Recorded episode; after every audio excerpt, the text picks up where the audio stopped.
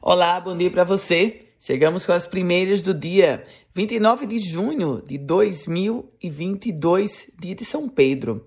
O Ministério Público do Rio Grande do Norte pediu à sexta vara da Fazenda Pública da capital Potiguar que a Prefeitura de Natal cumpra a sentença judicial que determina providências em relação à ocupação irregular de residências que estão fixadas em cima de dunas numa área de preservação no bairro de Cidade Nova, zona oeste da capital Potiguar.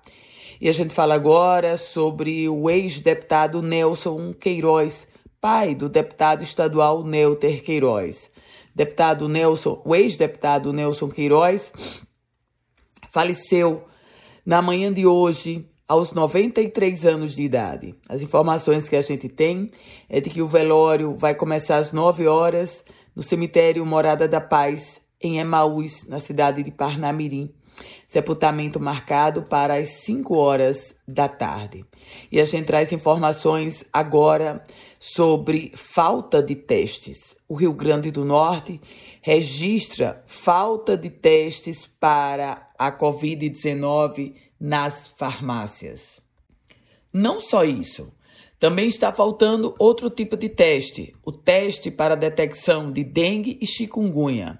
A própria Secretaria Estadual de Saúde tem esclarecido que o Rio Grande do Norte conta com esses testes através de biologia molecular, além de teste sorológico, mas eles estão em falta junto com o inseticida contra a dengue.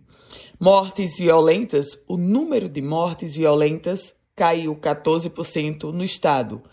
O dado é do Anuário da Violência. O Rio Grande do Norte teve uma redução de 14,8% no número de mortes violentas intencionais em 2021. De acordo com o Anuário Brasileiro de Segurança Pública, o estado registrou 1.155 mortes no ano passado. Em 2020, foram 1.357. E o Detran alertando os condutores para os radares na via costeira. O Departamento Estadual de Trânsito começou ações educativas junto aos motoristas, alertando para os radares que estão sendo instalados na via costeira da capital Potiguar. Arcanjos 2, esse é o nome da operação do Ministério Público do Rio Grande do Norte, junto com a Polícia Civil, para combater a pornografia infantil. Uma operação que foi deflagrada ontem. E a gente fala agora sobre uma outra ação policial. Denúncia. O Ministério Público Federal denunciou empresários por fraudar licitações de refeições destinadas ao IFRN em Santa Cruz.